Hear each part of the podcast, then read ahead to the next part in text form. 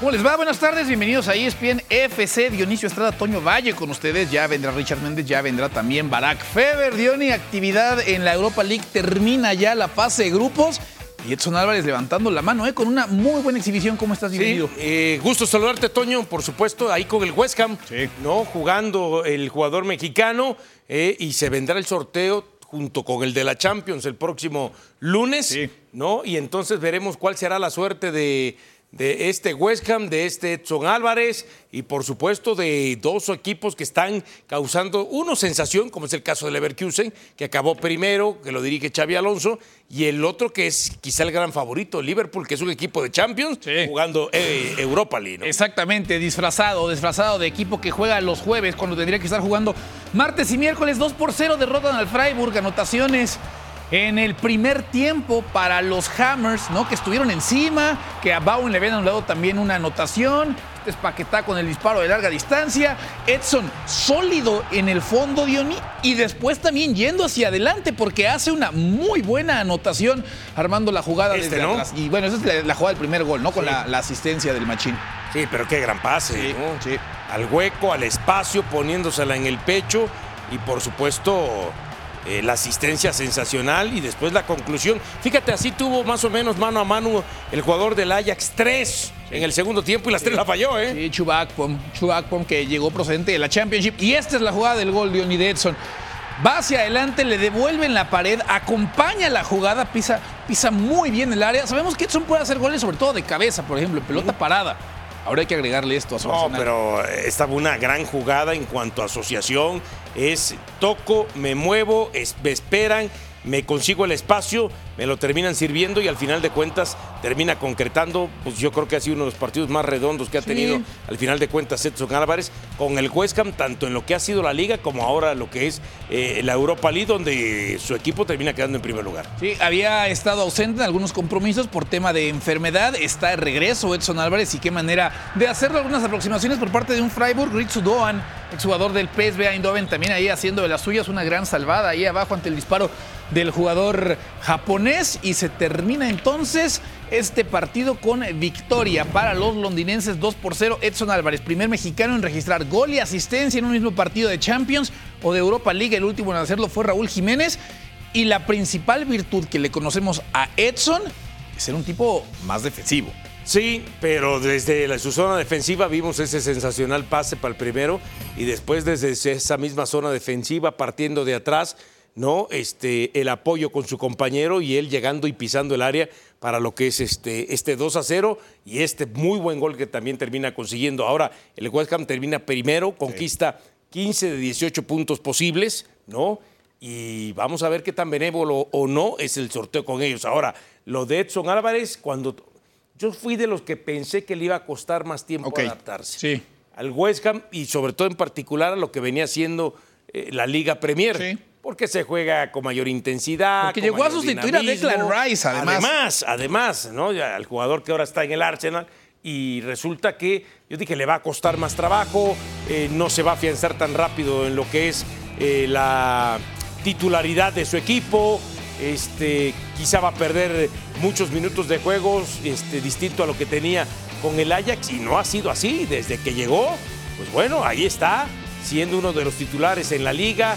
Eh, no ha jugado todos los partidos, por supuesto, de, de Europa League, ya lo comentabas, pero cuando ha tenido que jugar lo ha hecho y lo ha hecho bien. Y, y fíjate cómo son las cosas. Recuerdo que a David Moyes, ¿no? Lo criticábamos Ajá. porque daba la impresión que en su momento con Chicharito Hernández estaba eh, eh, siendo Injusto. injusto, estaba teniendo mala onda. Y también eso en algún momento cuando dijimos, bueno, llega justamente Edson Álvarez al West Ham con David Moyes, a ver si no se repite la historia de Chicharito y nada que ver, ¿no? Ahora, las portadas normalmente se las lleva Santi Jiménez y se entiende por qué es goleador, ¿no? Porque juega en una posición de, de referente de ataque que se lleva normalmente las palmas, que normalmente se lleva el reconocimiento. Pero Edson, por lo que ha hecho esta temporada, por la liga en la que lo está haciendo, ¿es Edson el mejor jugador mexicano que tiene actualmente el tri en el extranjero? Indudablemente, y te voy a decir por qué. Lo que le juega a favor a Santi es la posición. Sí. ¿no? Y en la medida en que su posición, como es más cuantificable que donde está Edson Álvarez, entonces si metes 31 goles como ya lleva eh, Santi Jiménez a lo largo de este todo 2023, ¿no? De enero a, la fecha, pues entonces siempre estás como que en el radar, siempre estás en la vitrina, siempre se está hablando de ti, si a eso le agregas que tu equipo es campeón, que jugó la Champions, que ahora ya quedó eliminado de la fase de grupos, perfecto, pero siempre estás ahí en el radar, en los ojos, ¿no? De la afición, de los medios, se habla de ellos. Pero si tenemos que ver en la liga que juega, con el equipo que está jugando, con el torneo que está haciendo ahora ya en Europa League, pues sí tenemos que reconocer, y aunque la posición no es cuantificable, pero sí tenemos que reconocer que lo de Edson Álvarez ha sido muy bueno y que tal vez supera lo de Santi Jiménez. Lo de Santi lo mides en goles. Sí. Pero, y, lo mides en goles y es muy bueno lo que está haciendo. No, no, no, nadie está demeritando a Santi. Claro, claro, pero acá lo mides en el rendimiento, porque si no tuviera este rendimiento, simplemente no sería considerado en cuenta. Claro. Sí, sí, sí. Y, dónde justamente lo hace. ¿no? el, tema de Santi, lo que parece jugarle en contra, entre comillas, es, la liga. Es, la liga, ¿no? Una liga a la que, ojo, le pedimos a los mexicanos que vayan en un principio, ¿no? Para afianzarse en Europa y después dar el brinco. Pero muchas veces pareciera también que cuando uno ve la cuota goleadora, le llegó a pasar a Chucky, tal vez en su momento le está pasando a Santi, en estos momentos es un sí, pero fue en la Eredivisie. Que ojo, que, que como el Chucky Lozano, que logró también en tres años una buena cantidad de goles con el Napoli, a mí se me hace que lo trataron mal o injustamente al final el Napoli, pero este, tampoco es que desentonara o que fuera el peor del equipo. Entiendo que quizá los, eh, los directivos o quizá eh, los aficionados esperaban algo más. No sé qué esperaban del Chucky, pero yo sí tengo que, que a lo mejor comprar una palabra para definir el paso de Chucky Lozano por Napoli es cumplió. Ok. Cumplió. Ahora, ¿a qué voy con lo que decías de Santi Jiménez? Bueno, Santi Jiménez, primero Chucky Lozano era centro delantero. Ajá, claro. Santi sí. Sí, tal cual. Entonces Santi cuando vaya a otro lado, sí tiene la necesidad de poder con sus goles eh, darnos a entender que sí puede en tal o cual liga. Sobre todo que estamos pensando que va a salir de una liga donde es más permisiva en, lo que es la marca a otra que pueda ser España o a otra que pueda ser Alemania o probablemente Inglaterra o alguna más este, sí tiene que reflejar con goles para saber entonces si lo de lo que está haciendo solo lo hacía porque estaba en la Eredivisie o lo que pueda hacer lo hace no solamente en la Eredivisie sino en otras ligas tal como pasó con Luis Suárez, con Ronaldo, con Romario y algunos jugadores más y ojo, eh, que no se malinterprete porque después la gente eh, eh, confunde. Una cosa es que nombremos a estos jugadores y no los estamos comparando con estos jugadores. contexto. Estamos comparando el hecho. Sí el hecho, no lo estamos comparando con ellos. No, no, no, es trasladar esas anotaciones después a, otras ligas, como algunos lo han podido hacer, como los que mencionaba Diony, y otros no lo han podido hacer, ¿no? Y esa forma de trasladar que es un tanto, ¿no? Es un poco más subjetiva porque no es tan cuantificable, Edson hasta el momento lo está haciendo con el conjunto del West Ham. Entonces, no tenemos duda en el tema de que mejor jugador mexicano de la, actualidad. Sí, sí, sí, por el momento. Y ojo, es, y no es porque el otro esté muchos escalones abajo. Ahí están pegaditos cada quien en su posición. Pero si tenemos que decir, bueno, liga inglesa, la posición que tiene, que no es cuantificable y se ha ganado lo que es la titularidad, entonces, ¿por qué? Por el rendimiento. Del otro lado, que es más cuantificable, sigues metiendo goles, sigues metiendo goles. A lo mejor no apareces tanto en un partido, pero apareces con un gol y das la victoria como eso es suficiente para justificar tu siguiente titularidad, ¿no? Hablamos todavía entonces de equipos ingleses que están jugando en estos momentos la Europa League. Hablemos de Liverpool, que además es líder en la Premier y que el fin de semana tiene un partido muy interesante contra el Manchester United. Pero había que enfrentar al conjunto del Unión San Gilois y bueno, el Unión San Giloa termina ganándole al conjunto del Liverpool. No un Liverpool que ya tiene la cabeza puesta, Diony, en otras cosas. El clásico del fin de semana contra el United definitivamente tiene que estar en estos momentos pues más presente en su cabeza. Sí, bueno, ya había asegurado el primer lugar del grupo Liverpool justamente, ¿no? Este y este Unión San Gilois había dado sorpresas ya desde la temporada pasada, ¿no? Sí. ¿Recuerdas? y lo termina venciendo. Amoura aparecería para decretar el 1 a 0 al minuto 32 y después un poco más tarde emp- empataría Kwanza. También hay que ver la alineación que termina presentando Justamente, sí. Liverpool. no, ¿no? no, es el equipo titular, no estaba, no estaba eh, poblada por, por los jugadores que van a ver actividad el fin de semana, ¿no? Que la, por la gente que sí va a tener oportunidad de ver minutos el, el domingo cuando se enfrenten al, al Manchester United. Todo el daño en el primer tiempo, al 43 había aparecido el 2 a 1, después todavía ahí eh, insistiendo el Liverpool, pero al final de cuentas se defendió como pudo el equipo de Unión Saint-Gillois y terminó sacando lo que es el resultado. Mira, dentro de la alineación titular hoy de Liverpool, Bradley, Sí. Chambers, Sí, no jugó, a ver, no, Curtis John, Endon, Elliott, Vendó acá adelante. Kaide Gordon y Cody Gatpo, ¿no? Serían prácticamente, y Kelher sería el portero, ¿no? Sí, ni siquiera es el viaje de, de Salah, ¿no? O sea, estamos hablando de que tampoco aparecía eh, en el once inicial Luis Díaz, no apareció Darwin Núñez, o sea, sí termina siendo un equipo de Liverpool que ya se podía dar ese lujo. Recordándole a la gente, en Europa League, el primer lugar de grupo avanza directamente a la siguiente instancia, segundo lugar, a la espera de lo que pueda llegar a caerle como tercer lugar de la Champions, ¿no? Exacto. Entonces, ese factor importante, interesante que siempre tiene la Que Europa se League. va a ahorrar una fase. se ahorró, exacto, exacto, se ahorró una fase y de momento no encara a un equipo que va a venir de la competición más importante que es la, que es la Champions League. Con todo y eso, Liverpool para ti es el máximo favorito a ganar ese torneo. Sí, claro. Entiendo lo que está haciendo el Bayer Leverkusen de Xavi Alonso, invicto prácticamente eh, junto con el PSV, si no mal Sí, recuerdo, sí, sí, sí. en Europa. Entonces, pero no, pero este es equipo, este es un equipo, como decíamos hace un momento, está jugando Europa League, pero es un equipo de Champions. ¿No?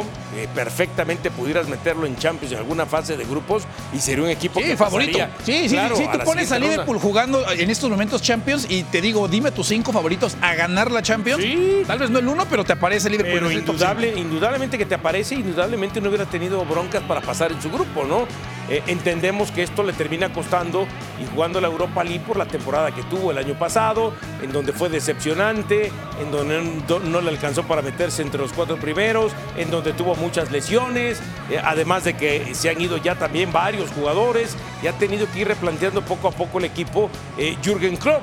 Pero sí, este equipo sigue, pese a la derrota de hoy, ya vimos el cuadro que presentó, es el candidato número uno. Ahora hay que ver cómo sigue avanzando un equipo como el Bayer Leverkusen para ver qué tanto lo puede emparejar, ¿no? También está la Roma, que terminó pasando en su grupo. Ya lo sabemos que es un equipo bien dirigido por Mourinho, ¿no? Que te puede en algún momento sacar las papas del horno, pero el candidato número uno es Liverpool. Sí, una propia Roma con Mourinho, que la temporada pasada se enfrentó a un Leverkusen no tan sólido como esta temporada, ¿no? Y entonces Mourinho le terminó dando una cátedra a Xavi Alonso y los termina, los termina por despachar. Bueno, pues vamos a hacer una pausa entonces en esta edición de ESPN FC. La Europa League ha terminado y nos preparamos obviamente para lo que será la siguiente instancia. Hacemos una pausa y regresamos para hablar más sobre la última jornada de esta Europa League. Dionisio Estrada, Toño Valle. Ya regresamos, esto es ESPN FC.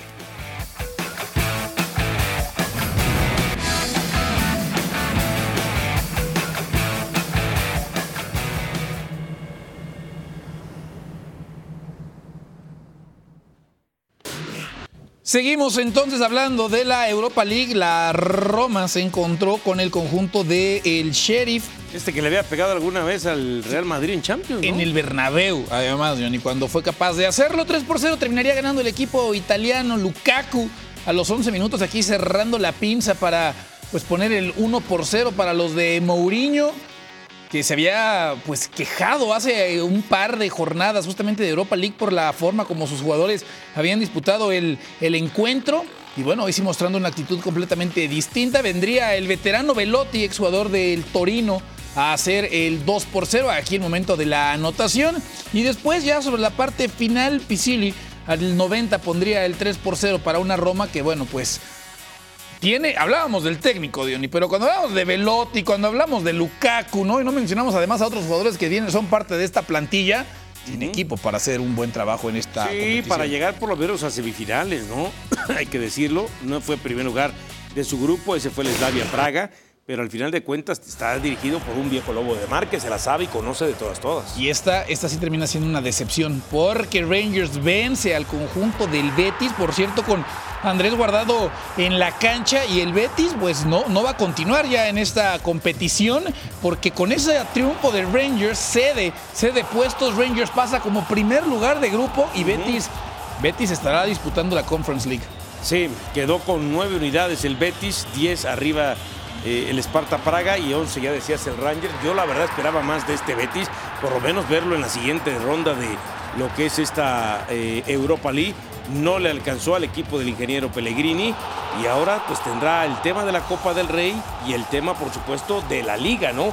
Donde tratará de seguir manteniéndose en lugares de torneos de Europa. Sí, sí, el Eurobetis, ¿no? Este conjunto que se ha quedado ahí en los últimos torneos, que ha encontrado la forma de asentarse como un conjunto con participación europea. Sí, más 1 por 0 Miranda empataba al 14, Dessers al 20 a José Pérez, el ex Leicester y luego Ruf. Y es que se combinó con la victoria del Sparta Praga, ¿no? Además, sí. Al conseguir los tres puntos lo termina rebasando en la segunda posición. Y luego hablemos del equipo sensación o uno de los equipos sensación en el fútbol europeo. El Bayer Leverkusen enfrentaba al Molde, Schick al 6, Tapsova al 22, Ellingsen hizo un autogol al 25, Losek al 60, Mbamba al 70 y listo, y la tarea, la tarea se hizo.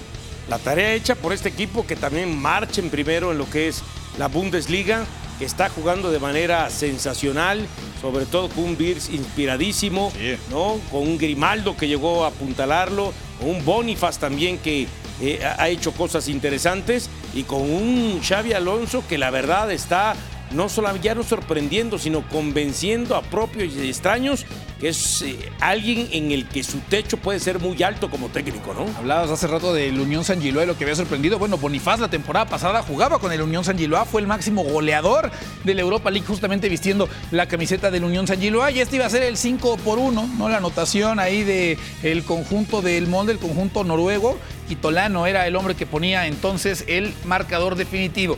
Así entonces queda la Europa League. West Ham, Brighton, Rangers, Atalanta, Liverpool, Villarreal, Slavia Praga y Leverkusen avanzan ya de forma directa. En el segundo lugar de grupo avanzan Freiburg, Olympique Marseille, Sparta Praga, Sporting Toulouse, Rennes, Roma y Karabakh. Ellos esperan al tercer lugar de los grupos de Champions que estarán bajando a disputar la Europa League y de eh, justamente estos equipos que estarán bajando serán Galatasaray, Lens, Braga, Benfica, Feyenoord, Milan, el Young Boys y el Shakhtar. Así entonces como queda conformada la Conference League, Diony. No veo, sí, ahorita vamos a tener una dinámica, pero no veo de Champions algún gallo que diga, ¿sabes qué? Para pegarle a Liverpool, a Leverkusen, eh, a la misma Roma, no los veo como que tan, tan con tanta calidad, ¿no? Este, de los equipos de Está el Milan. Está el Milan. sí, está el Milan, el productor, porque le va el Milan. Pero aún así este Milan no espanta, ¿eh? No, no, no espanta. de acuerdo. Ni el Feyenoord tampoco espanta. Pues a ver, entonces hagamos justamente la dinámica, Dion, y con la Europa League, ¿no? El Galatasaray que estará justamente disputando esta competencia, ¿contendiente o pretendiente? No, pretendiente. Pretendiente. Con todo y que dejó al Manchester United fuera de, fase de grupos. Sí, sí, sí, sí. Con todo. Así es. Perfecto, entonces yo coincidiría contigo en ese sentido. ¿eh? Yo también creo que vamos a tener que poner al Galatasaray en la columna de los pretendientes. Seguimos entonces con esta clasificación. ¿Qué hacemos con el Lens? Híjole, fíjate, vas a decir, a ver, Vas a decir que estoy loco. A ver, no, tal vez no sería la primera vez que, lo digo. ¿Eh? Pero mira, no sé cuántos espacios tengamos en contendientes al final de cuentas. Por supuesto, no lo pondría en primero, segundo, tercero, cuarto, pero quizás un quinto le daría chance a Lens. Ok, entonces lo pones como contendiente. Yo sí, como un allá quinto, sexto lugar, sí. Ok, o sea, sí, entendiendo que los pesos pesados de Europa League en estos momentos, ya decías Liverpool, ya decías Leverkusen, la Roma. ¿Le alcanza entonces para ti a Lens para quedar en, ese, en, esa, en esa lista? ¿No estás bajando un poco tu clasificación? Porque después de haber visto la lista anterior, siento que estás haciendo campana. Que en otros años, a Lens no sé si lo hubieras colocado ahí. Bueno, lo que pasa es que Lens es un equipo que sí puede en algún momento complicar. Está teniendo una muy buena temporada en Francia, ¿eh? ¿Eh? está teniendo una muy buena temporada en Francia. Y, además hay que recordar que no hace mucho también fue eh, campeón, ¿no? Si no mal recuerdo, fue no, Lille. No, no, no fue Lille, fue Lille. Bueno, yo lo equivoqué con el Lille. Pero sí es un equipo que puede complicar tranquilamente, ¿eh? A cualquiera. Perfecto. El Braga. No, no, no, no, no, le veo. Pretendiente. No. A ver, perfecto. Nos quedamos en Portugal. El Benfica. Tampoco, Tampoco. tampoco, Tampoco lo ves ahí con, Sí, con opciones. Sí, sí. Sí, no, no. Si ahora, si tenemos que meter, ¿cómo se dice?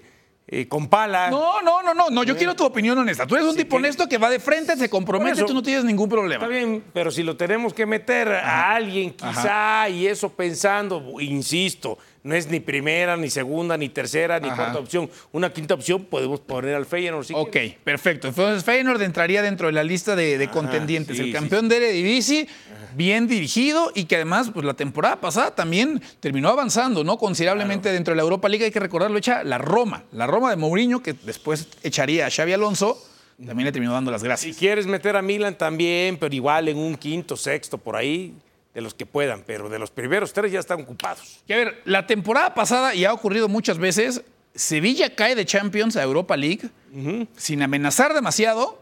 Y, no, y además viviendo un mal momento en la liga, ¿no? Sí.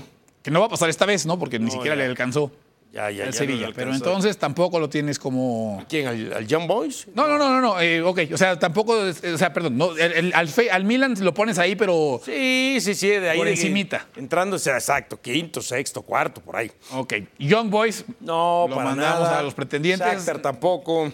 con lo que representa ir a jugar a Ucrania. Bueno, o, o- o sali- o ir a, a- a jugar como visitante contra el Shakhtar, tampoco. No, no, no. Un Shakhtar además debilitado en nada, últimas nada. temporadas con relación a temporadas previas. Al Toulouse también lo mandamos a los pretendientes. Sí, sí, pretendientes también. Perfecto. Al Ren Eh, se nos, también- va- se nos está llenando la columna de los pretendientes, Sí. lo, cual no es, lo cual no es malo, ¿eh?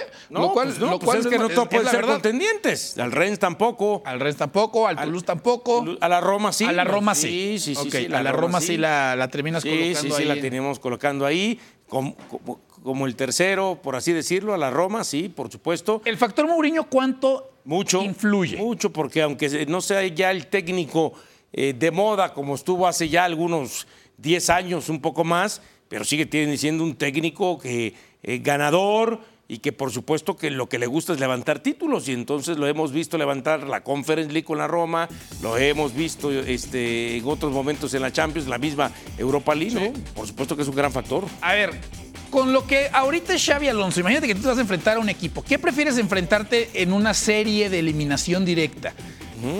¿Al Leverkusen de Alonso o a este equipo de la Roma dirigido por. por ¿Siendo yo qué equipo? El que, el que alguno, No, alguno que está disputando Europa League. No, prefiero enfrentarme al equipo de Mourinho. Ok. Porque el otro trae una racha realmente impresionante. Y contra- dicen por ahí, contra las rachas negativas Ajá. o positivas, no vayas. Pero la experiencia de Mourinho, lo que justamente recién mencionabas, es el único que ha ganado Champions, Europa League y Conference. Sí, no, estoy de acuerdo contigo, pero es que a lo que está jugando el Leverkusen en este momento es como ponerme una soga. Sí, sí pienso que, a ver, no es que lo de Leverkusen no es una cuestión de una casualidad. No. Es de la cuestión de un trabajo, de un estilo de juego, de una manera de jugar. O sea, está invicto. O sea, estamos hablando del equipo que está, uno de los que está invicto en Europa y en una liga como es la, la Bundesliga. No es fácil. Ahí puede aparecer el Frankfurt, puede aparecer el Stuttgart, puede aparecer el Dortmund, puede aparecer el Bayern Múnich como para en algún momento quitarle lo que es el, el invicto y no han aparecido. Entonces, yo contra las rachas no voy. Pero no estás siendo muy permisivo con Mourinho, Diony. No estás en el sentido de la liga no la va a ganar, ¿no? O sea, la, No, la- sí, la liga está, y él lo entiende. Y él lo entiende. No es este tipo de torneos los que justamente, a ver, no, no es que sea sencillo ganar, ni mucho menos, pero con la calidad que tiene, con el historial que tiene, con la capacidad que tiene un hombre como Mourinho, no tendríamos que exigirle un, pues, un poquito más Bueno, la sí, búsqueda bueno. de un campeonato. Ah, claro, a ver, entendiendo de que mi- tu pregunta fue a quién preferirías enfrentar, a Leverkusen en este momento o a la Roma. Pues yo pienso que la Roma es más irregular o menos consistente que lo que es Leverkusen. Por eso lo prefiero en- enfrentar. Ahora, si vamos a Mourinho, ¿no le pasa lo mismo que le pasa al Cholo Simeone? ¿Eh? A tu Cholo, Ajá. que siempre lo andamos hay que solaparlo, hay que Acaba de ser campeón dos- bien, 2020, está bien. en 2021 fue campeón de la liga. Está bien, pero 2020. ¿cuántas veces le compran el discurso? No, somos los pobrecitos, somos el tercero. La- no, no, no, tiene un equipazo. Sí, tiene equipazo. Tiene un equipazo y no solamente para ganar la liga, sino también para este, ir a posiciones más profundas en Champions o a este, escalas más profundas en Champions. Y siempre lo andamos eh, apapachando. Bueno, lo mismo es acá con el tema de. Pero ¿cuál apapachar si hace unos meses querían que ya no renovara a Simeone, le estaban pidiendo Bueno, que ya ¿y no extendiera su contrato? Hasta el 2027. No, muy bien, encontró la manera de renovar, porque cerró muy bien la temporada y ha arrancado muy bien esta. A ver, me parece que con Karabakh, Freiburg, Olympique Marseille, Sparta Praga y Sporting Lisboa, a todos los vamos a terminar Sí, mandando sí, al no lado de los nada. pretendientes, ¿no? No pasa nada. O sea, francamente, son estos cuatro. O sea, no, al Karabakh lo mandamos a pretendientes. Roma, Milan, Feyenoord lado. y Lens son los únicos entonces para ti que podrían mira, medio alterar la y cosa. sí, y te- y medio, me parece. ¿eh? Y te voy a decir algo, quizá de los que quedan ahí que pudiera en algún momento ponerlo del otro lado, quitando al Carabag ahorita que, que, que lo podamos quitar, Ajá. pues sería el Marsella. Que también esa tiene una temporada bastante mala, ¿eh? Sí, o lo sea, entiendo. en- Francia sí, está ahí, está ahí moviéndose entre mitad de tabla, mitad lejos, lejos está de los, de los primeros Estoy lugares. de acuerdo contigo, pero no lo podemos descartar, ¿no? Al final de cuentas, quizás este es el Sevilla Ajá. de la temporada pasada. Quizá el Marsella puede ser el Sevilla de la temporada pasada. Poniendo- ¿no? Pero el hecho de que haya tan pocos equipos que desde la Champions vienen a, a mover, porque en las últimas dos temporadas tuvimos al Barça, por ejemplo, que era, no terminó por ganarla, pero sí traía un... Lo, lo querían poner como favorito, ¿no? Sí, sí, sí, ¿Y sí. qué pasó con ellos? No, no pasó nada, no Por pasó eso nada. te decía yo, hoy volteé a saber este grupo de equipos que vienen de la Champions para bajar a la Europa League, nadie te espanta, ¿eh? O sea, la verdad, nadie en este momento veo mucho más fuerte a Liverpool y a Leverkusen y a ver quién es el gallo que se les pone. Y es más, hasta el Atalanta que está jugando la Europa League quizás está por encima de cualquiera de estos que llegaron de la Champions. Ya estaremos viendo entonces cómo quedan los cruces. El lunes, ya lo decía Diony, temprano, además por la señal de ESPN, podrán ver tanto el sorteo de la Europa League como también el sorteo de la Conference League. Hacemos una pausa y ya regresamos para hablar de actividad del fin de semana para los jugadores mexicanos que militan en el viejo continente. Ya regresamos. Esto es ESPN FC.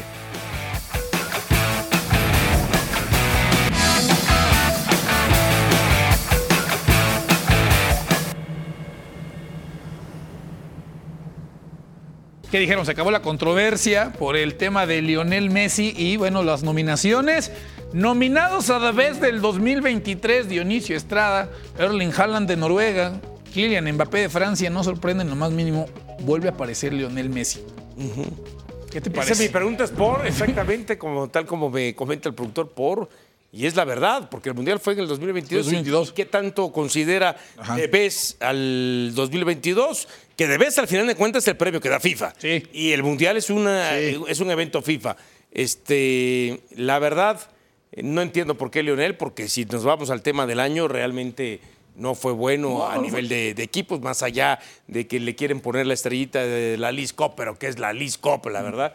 No, no, no, yo pienso que tendría que, es más, ni siquiera eh, con el Paris Saint Germain, Kylian Mbappé, que no, más allá que estás en la primera posición.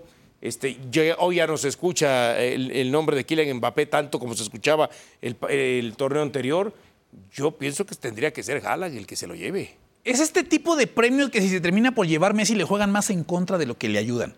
Porque los detractores después entonces saldrán a decir. Pero con cierta razón. Sí, no, de acuerdo. No, no, no, de completamente y de acuerdo. los detractores. Yo no soy detractor de Ajá, Messi. ajá. Pero me pregunto, ¿por qué Messi otra Claro. vez ahí? No, no, no, pero si los lo que le pegan a Messi, cuando le llegan a pegar de esta gente que nada más le pega porque sí, te vas a. eh, Este tipo de premios van a, sa- a los primeros cinco segundos de que le estén pegando, va a salir a, a colación, ¿no? Un año donde.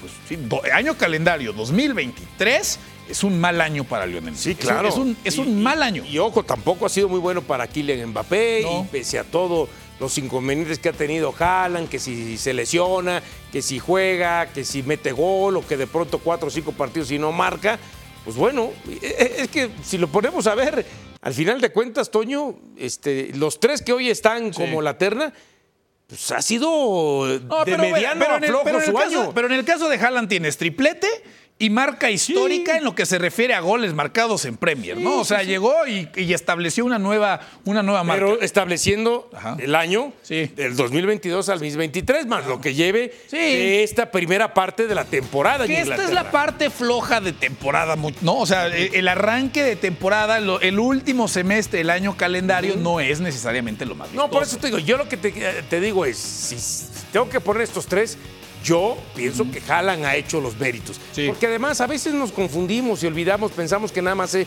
se trata de goles, se trata de números, se trata de, de estadísticas y títulos. No, es que tanto un jugador, ese, supuestamente ese es el principal criterio para empezar a definir este, por qué sí puede o por qué no puede ganar de vez, qué tanto este jugador ha influido en el accionar de, su equipo y ha sido participativo para que su equipo alcance las instancias que haya alcanzado. Sí. Ya sea con título o ya sea jugando una final aunque la pierda o ya sea en instancias profundas. Y, de- y desde ahí da la Es más, de que entrada Haaland- tendríamos que decir, perdón, Messi ni siquiera tendría que estar en la terna. O sea, el, el año de Messi no le da para estar entre los A eso el- el, año calendario. O sea, hoy más allá de pensar. De enero del 2023 a diciembre del 2023. No, Ese es el año calendario. Es, es- es el peor año que ha tenido Lionel Messi en su carrera. claro. ¿No? O sea, Claro, eh, muchas- tal cual. claro, es el peor año que ha tenido Messi en su carrera. Porque ni siquiera ver qué otra competencia. No, o sea, ganó la Liga de Francia, ¿no? Por eso Pero- no, pero y hablando a nivel de selecciones, ¿qué otra competencia internacional tuvo? No, no hubo. Nada, no, hay, nada más está en este momento el tema de las Sí. eliminatorias, ¿no? Y este, y bueno, y ahí va Argentina, ahí va Argentina eh, en la parte alta de arriba, junto con Uruguay, por ejemplo, pero, pero a nivel de clubes, su equipo al final de cuentas, él ya llegó en una posición que su equipo era imposible que se pudiera meter a los playoffs. No, y perdón, pero si vamos a empezar a tomar, y, y no faltarnos el respeto ni mucho menos a la MLS, pero si la MLS entonces a- se va a calificar a playoffs de MLS, te va a poner en la conversación para ganar el The Best, entonces sí estamos bajando considerablemente No, los y además estándares, es ¿no? que estamos está- pidiendo menos este año. Y además que está desfasado al final de cuentas. Desfasado me refiero. Hoy Messi pues juega en América. Y lo que hagas en América repercute mucho menos que lo que hagas en Europa al final de cuentas. ¿No? Entonces no, no entendemos por qué está Messi ahí.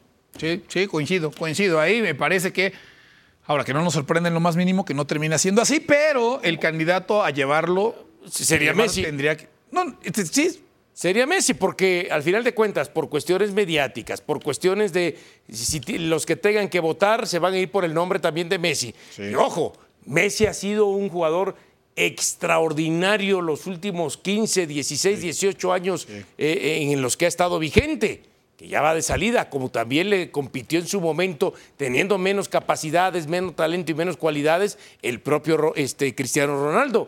Pero hoy da la impresión que hay que darle paso a otras generaciones y lo mediático sigue pesando. Y cuando hablamos de que lo mediático sigue pesando, hasta los propios patrocinadores empujando a sus jugadores. Que bueno, está bien que los empujen, pero hay cosas que de pronto ya no puedes comprar. Es preocupante pensar qué tiene que pasar para que finalmente se dé el cambio de la, de la batuta, ¿no? Que se entregue la estafeta a otro lado. Si Messi en su peor año le alcanza a aparecer, a- para aparecer entre los tres primeros, ¿no? Entonces sí es, sí es para, para preocuparse un poco. Claro, y, y ojo, ¿eh? todo el mundo pensamos o hemos dicho es que los sucesores tanto de Messi como de Cristiano son estos dos elementos, Kylian Mbappé y Haaland, y estos dos elementos durante los próximos años se van a disputar los balones de oro, o se van a disputar los premios de BES y se van a disputar estar en los mejores equipos y los mejores títulos eh, a nivel de clubes, porque ya sabemos cuál es la actualidad de Haaland a nivel de selección, y entonces, eh, al final de cuentas, estos son los sucesores, pues empieza a darles ya la batuta y el paso también. Y es que, a ver, hay que recordar esto. La última edición de los premios de Best se entregó el 27 de febrero del 2023. Lo ganó Lionel Messi. Es decir, ya tomando en cuenta, ese sí tomó en cuenta el Mundial. O sea, no me Claro. vengan a hablar ahora Sí, de que... de que, de que incluye el Mundial de Qatar, ¿no? Como pudo haber pasado o como pasó en el Balón de Oro que se entregó hace algunos meses. En esta ocasión, The Best es del 2023 y él ganó el del año pasado, el del 2022 que se entregó a finales de febrero. Ahí es donde de pronto se pierde cierta credibilidad por parte, en este caso de FIFA, de lo de, Best, de decir, bueno, si lo tengo que poner simplemente porque sigue siendo un jugador muy mediático, pues no va por ahí. Y entonces se pierde esa credibilidad y los equipos y los, este, perdón, pero los aficionados de, no, algo tiene contra Messi. No, no tenemos nada contra Messi. Reconocemos su gran trayectoria, su gran carrera y qué colofón en plena Copa del Mundo levantándola, ¿no? Independientemente si estamos de acuerdo o no, si fueron o no fueron eh, penales que les marcaron a Argentina los cinco penales. Pero ya en este momento no tenía por qué entrar en esta tierra. Y te, te digo, aún así, con todos los datos que me diste de Haaland, con todo lo que significa Mbappé, da la impresión que hoy la terna es flojita de acuerdo a lo que se hizo. Y si no es Messi, pues entonces tendremos que buscar que otro jugador lo pudimos De haber hecho, eh, involucrado a ahí. Eso, a eso te iba a decir. Si decimos ahorita, la de tres, cada uno da su contendiente. A par- quitemos a Messi, a quién ponemos, es muy factible que los dos digamos a un hombre distinto. ¿no? Tampoco claro. apareciendo ese jugador que haya pues barrido, ¿no? O sea, yo pensaría, hubiera pensado en primera instancia en De Bruyne, pero se lastima arrancando esta Y temporada entonces no y ha estado fuera, ¿no? Y, y de pronto pensaría Bernardo Silva o no sé si Gundogan, pero en Barcelona tampoco ha tenido la mejor de las, de las temporadas. Es que es difícil, por eso te digo, termina siendo quizá hoy el premio de vez, se lo vas a dar a jugadores que no están en su mejor momento. A ver, nada tiene que ver con la calidad que ya nos las han demostrado, sino ninguno. ¿Quién es el que hoy está rompiendo el mercado en el mundo?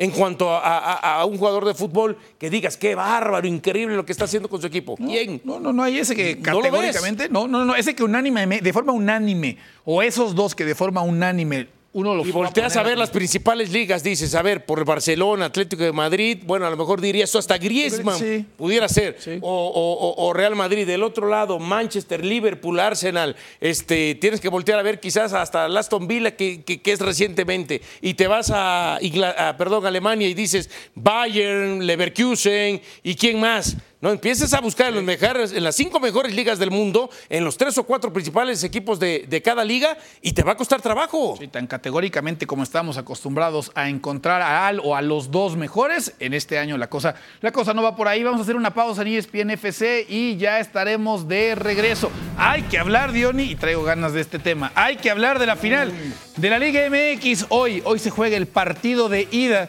en la Sultana del Norte. Tigres recibiendo a las Águilas del América. Pausa, volvemos Dicen a que un poblano, detrás de un poblano hay un tigre.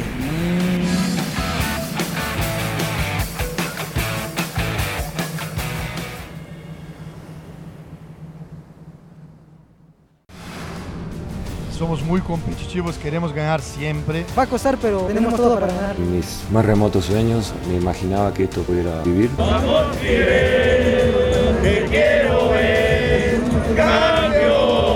Hablando del día 17, queríamos estar, queríamos trabajar en la final aquí en Azteca. Yo creo que tenemos que enfocarnos en una, en una sola cosa. Haciendo lo que plan que tuvimos prácticamente todo el torneo, Jueves y domingo. que sería un gran orgullo para la institución, para poder decidir en nuestra casa. que en un año, en dos finales, pudiéramos ganarles a, Domingo 17 vamos a estar jugando una final en el Estadio Azteca. a dos equipos muy importantes en el, en el fútbol mexicano. Eso es lo único que tiene que haber en la cabeza de todos los americanistas a partir del día de hoy.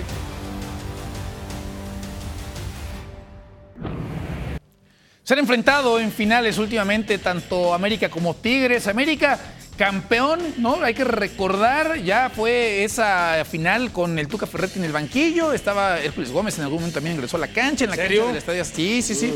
En la cancha del estadio Azteca, ¿no? América terminaría proclamándose campeón con el turco Mohamed en el banquillo. Fue campeón y se fue al día siguiente. Sí, 3-0, 3-1 en el global, 3-0 en el Azteca, habían perdido allá en el volcán. Y ahí estaba, mira, la Yumbe. Sí, sí, sí, sí. Después, de hecho, la Hyundai ahí se va a jugar justamente al fútbol de Inglaterra Conca Champions. En el año 2016, otra vez América se termina imponiendo sobre, sobre los Tigres con Michael Arroyo en una muy buena actuación en la final y el Topo Valenzuela también en el partido de vuelta haciendo gol. Sí, sí, sí, exactamente. Un América que termina levantando. Aquí estaba el que jugó hasta en Atlante, Sí, Osvaldito. Osvaldito, ¿no? Y este y el América se terminó yendo al Mundial de Clubes. Que después no le fue nada bien. No, no le fue bien. Justo por irse al Mundial de Clubes, después regresó, nos cambió a todas la Navidad, Diony. Y parecía que América se proclamaría campeón, pero apareció Jesús Dueñas para mandar a tiempo extra y luego Nahuel tapando Y tres penales. Y estuvimos justamente para narrar ese partido, Toño, ¿te acuerdas? Sí, sí, sí. Viajamos temprano a las 5 de la mañana, apareció Dueñas faltando 15 segundos, ya habían expulsado a Golds, ya había hecho su show tanto Zambuesa como el propio Ricardo Lavolpe, el gol de Dueñas, se van a tiempo extra, después a penales y lo termina ganando Tigres. Estos son los dos de liga, ¿no? Uno Exactamente. para América y uno para Así es. Y luego se enfrentaron el campeón de campeones y las Águilas en penales con una gran actuación de Marchesín. Gran actuación de Agustín Marchesín se terminaría llevando también ese campeonato. Sí, el campeón de campeones, así que por lo menos eh, eh, en liga van empatados y después América ha sacado más renta de lo que fue la Liga de Campeones de CONCACAF y el tema de esta de campeón de campeones, ¿no? Y bueno, pues ahí veíamos a Córdoba justamente siendo importante Hoy del ese otro lado, ¿no? americanista, sí, hoy del otro lado, como también Diego Lainez, como también Diego Reyes, surgidos de las filas de las Águilas del la América. Sí, éxitos desde el año 2011, más finales para Tigres, dos más. Más títulos para Tigres, tres más que el equipo americanista. Se van a enfrentar entonces hoy los primeros 90 minutos. Diony, ¿qué tan importante es para Tigres sacar ventaja hoy en su cancha? Muy, muy importante, muy importante porque eh, ya vimos que cuando han cerrado en el Azteca, el América le ha terminado este, venciendo y la cuestión es entendiendo de que no es lo mismo los partidos en torneo regular que los partidos de Por eso liguilla. los ponen mucho en la mesa, ¿eh? O sea, el americanismo se está, se está escudando en esos resultados Sí, de temporada pero- regular. Pero también dentro de esa racha que tiene América de nueve partidos sin conocer la derrota seguidos ante Tigres, este, está lo que fue aquel partido de cuartos de final. Sí. de donde vi- viene el Tuca con su equipo, le gana al América en el Azteca 2 a 1. América había tenido un gran primer tiempo.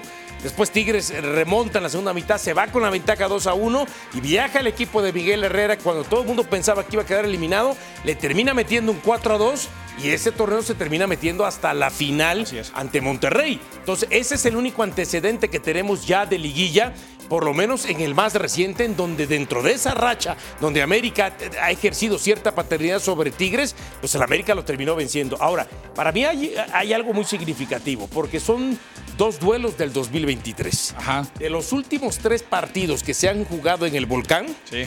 en los tres partidos América ha mantenido la portería en cero. Sí. 270 minutos sin recibir gol. Y uno fue justamente en el torneo pasado que América lo ganó de visitante 2 a 0 Sí. y ahora sobre final de este torneo 0 a 0. El otro había sido pero en el el, clausura el de 2000. este torneo está complicado ponerlo en la plática, ¿no? Porque Está bien, ya, ya está estaba bien. todo definido, generó Entiendo. mucha expectativa el juego. Fue un partido muy malo, muy malo. Entiendo que fue un partido muy malo, pero estamos hablando de que al final de cuentas, los últimos tres partidos en este mismo escenario, 270 minutos sin recibir gol de América ante una ofensiva que sabemos que tiene lo suyo y que es poderosa y que cuenta con un ejemplar como es André Pierre Gignac que no puedes confiar en él, no lo puedes dejar libre ni un segundo. No, no, no hay forma. A ver, ¿quién, quién llega mejor a este partido? Porque no podemos dejar de lado, ¿no? A ver, o en el, caso de Iñak, tanto se ha hablado si está, si no está, si juega, si no juega. ¿Qué tan importante es que pueda estar hoy André Pierre Gignac? No, importantísimo, ¿no? Es el hombre que te puede desequilibrar, que te puede inclinar la balanza, el que más partidos de liguilla ha jugado con estos Tigres este, en, en este pasado reciente. Por supuesto, es una preocupación. A ver, no es lo mismo que de pronto Lichnowsky y Cáceres o quien vayan a ir en la defensa central diga, "Oye, eh, bueno, hoy juega Nico Ibáñez, hoy no juega eh, Guiñac. No, no, no, es una Pero preocupación. se- 70% u 80% bien Gignac es mejor que 100% Nico Ibáñez. O sea, físicamente me refiero.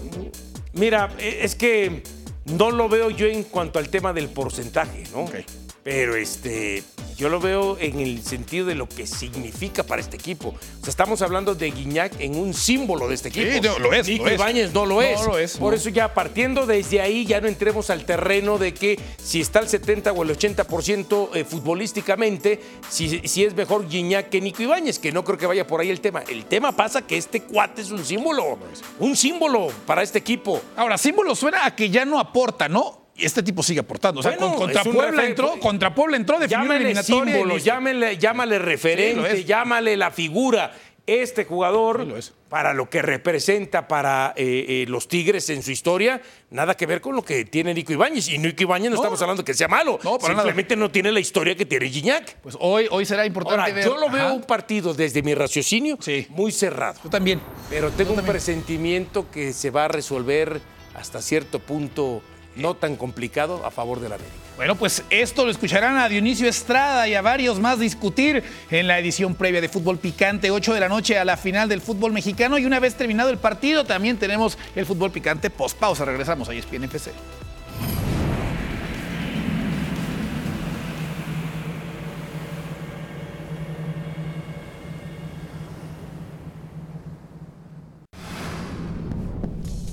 Estamos de regreso en ESPN FC. Se subastaron las camisetas de Lionel Messi utilizadas en Argentina. Se subastaron seis. 7.8 millones de dólares terminó. ¿Y qué? Sí, Cada sí, camisa, sí. un poquito más de un millón de dólares cada camisa. Más o menos, más o menos, más o menos, Diony. Nada, nada mal, ¿eh? No, nada mal.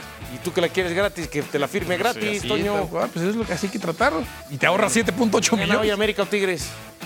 Empatan. Mate. Tú. América va a ganar. A América. Perfecto. Pues ya pues, podrán ver eh, y estarán en la mesa de fútbol picante analizando lo que deje la final. Gracias, Diony. Gracias. Gracias. Sigan en la señal de ESPN.